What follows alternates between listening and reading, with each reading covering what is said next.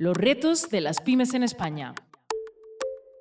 Un podcast producido por Europa Press. Tradición e innovación, la simbiosis perfecta.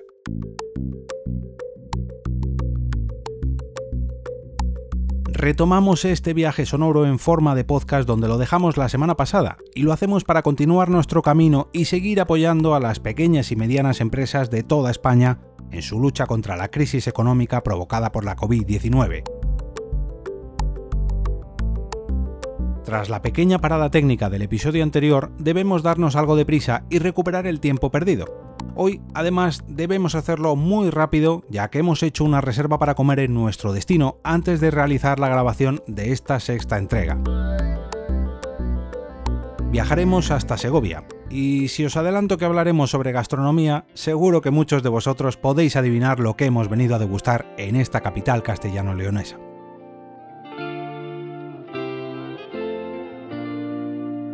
Efectivamente, se trata de uno de sus platos más típicos, el cochinillo asado.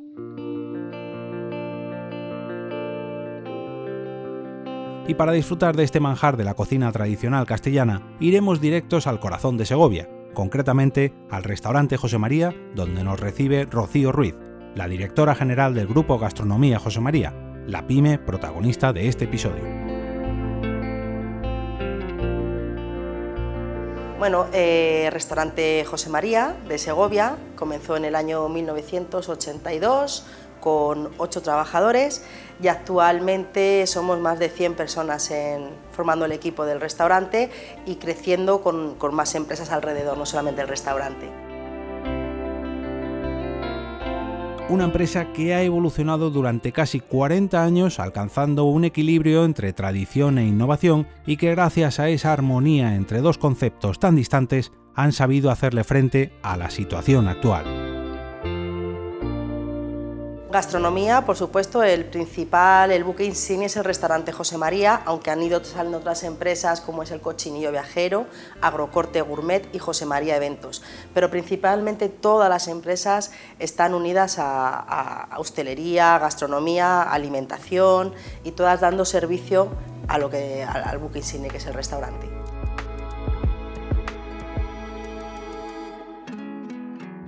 El turismo la restauración y la gastronomía han sido algunos de los sectores más afectados durante estos últimos meses debido a las restricciones que han tenido que adoptar. Grandes cambios, enormes esfuerzos y una constante adaptación a cada escenario que se planteaba mes tras mes.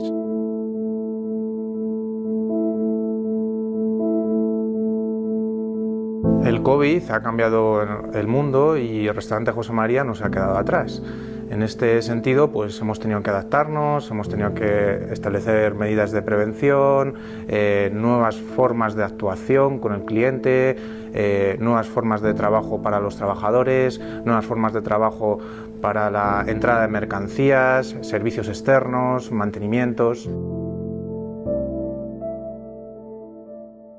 Todos estos retos son a los que se han enfrentado en el grupo Gastronomía José María, pero eso sí, sin perder de vista su rumbo, la satisfacción de cada cliente. Bueno, evidentemente nuestra principal labor es eh, trabajar una cocina tradicional, siempre innovando, aunque sea desde la tradición, y por supuesto lo más importante es la excelencia al cliente no somos nadie si no tenemos clientes y por supuesto trabajamos mucho la cultura del detalle, la excelencia, siempre dando valor al equipo humano, que es el principal valor que tiene también esta casa. Con lo cual se podría decir que nuestra principal función es hacer felices a los demás, por decirlo de alguna manera.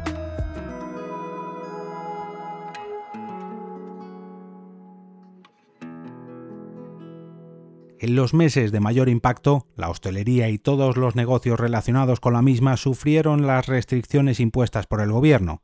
Para muchos de estos negocios significó un cierre indefinido. Sin embargo, para algunos de ellos esa pausa no fue un tiempo perdido y supieron aprovecharla para reinventarse y coger aliento de cara a la reapertura de sus locales. Pues imaginaros que en el sector de la hostelería hemos sido de los sectores más, más, tocados con este motivo. Eh, la facturación bajó a un a un 60%, estamos a partir de tener un 40% de lo que era el restaurante, el equipo en el ERTE, gestionando continuamente. Es verdad que no hemos estado parados, se paró en su día, ¿no? en, en marzo paramos pues, sin saber qué es lo que estaba pasando, tuvimos que cerrar nuestras puertas, pero aproximadamente un mes sí que estuvimos parados, pero luego enseguida empezamos a tomar toda la actividad.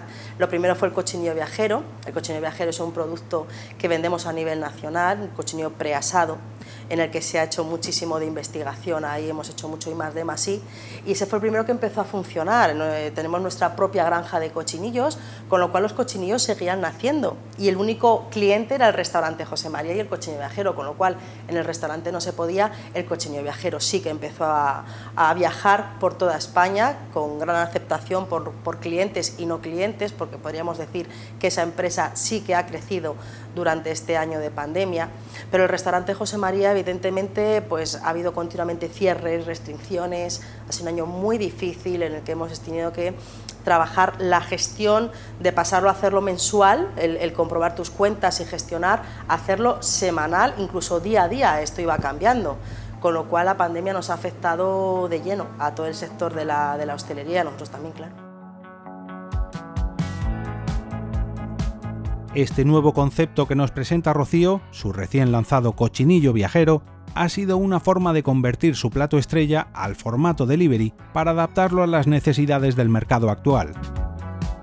Una equilibrada mezcla entre innovación y tradición que ha hecho que sus clientes se vuelvan a sentar a la mesa, aunque sea en la de sus propios domicilios, pero eso sí, para seguir disfrutando de las mismas recetas que se elaboran en las cocinas de su restaurante pero este solo fue el primero de los muchos cambios que han realizado durante todo este tiempo. A cada medida que se imponía, el grupo Gastronomía José María ha sabido adaptarse y hacer la parte de su marca para seguir siendo más fuertes.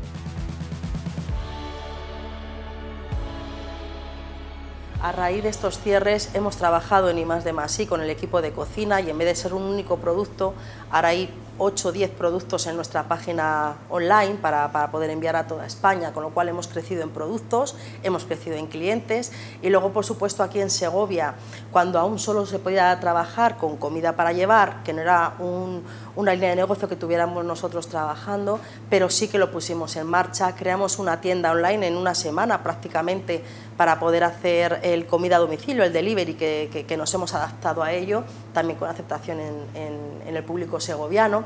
Hemos mejorado la página web del Cochinillo Viajero, también se ha invertido en una nueva página web. Y luego, por supuesto, eh, cada vez que estábamos abiertos, pues el, el, proceso, todos los protocolos de sanitarios que nos exige, como es el tema de mascarillas, el tema de geles, eh, conseguimos también el Safe Tourings, que es un título, un, una marca en el que te registras en Castellón con una auditoría que pasamos. Fuimos de las primeras empresas en Castellón en conseguir el Safe Tourings, como dando a conocer a nuestros clientes que es un sitio seguro. Hemos trabajado mucho nuestra estrategia este año en dar al cliente una seguridad. Es ahora mismo lo que el cliente quiere. Eh, el número de mesas mucho más reducido, eh, los protocolos de entrada y de salida al restaurante son diferentes. Eliminamos el servicio de barra antes de que se, de que se hiciera oficial ¿no? por la Junta de Castilla y León. Nosotros nos adelantamos a eso y el servicio de barra sí que veamos que puede ser un punto, nuestra barra tiene muchísima afluencia, fue un punto en el que decidimos quitar el servicio de barra y hacerlo solo sentados en mesa antes de que nos lo indicaran. Es decir, hemos estado continuamente trabajando sin dejar de trabajar para poder adaptarnos a lo que, a lo que estábamos viviendo en ese momento. Hemos pensado, como decíamos nosotros, pensamos despacio, pero hemos actuado rápido.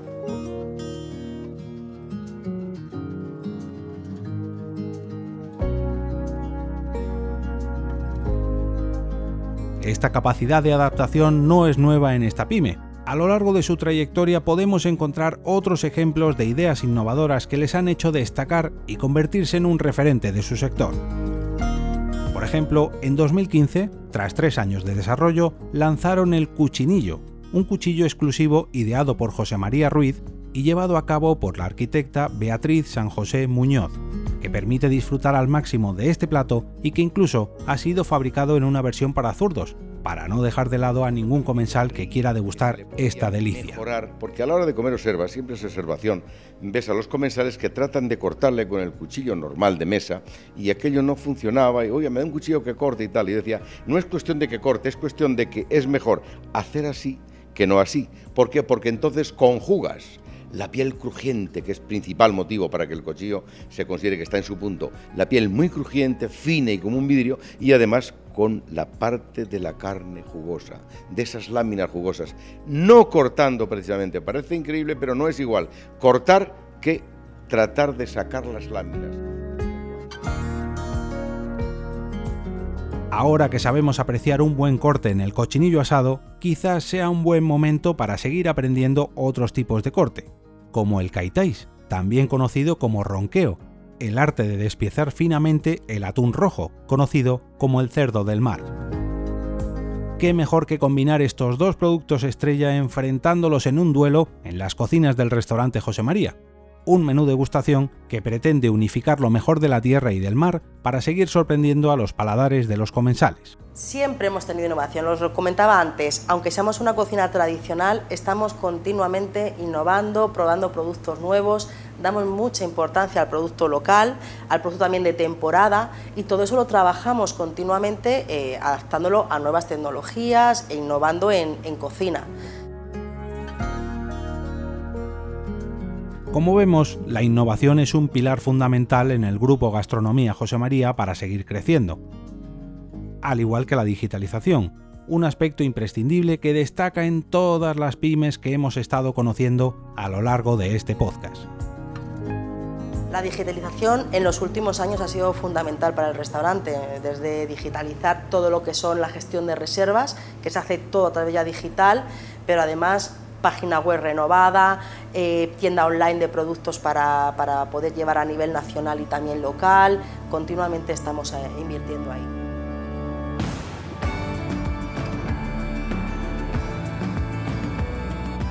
Incluso las pymes más tradicionales deben apostar por la digitalización para adaptarse al mercado actual, tal y como ocurre con la internacionalización, un punto de inflexión para la expansión de nuestro negocio. Sin embargo, hoy veremos este punto de una manera distinta, ya que no siempre significa viajar fuera de nuestras fronteras, sino a veces hay que abrirlas para recibir a nuevos clientes, vengan de donde vengan.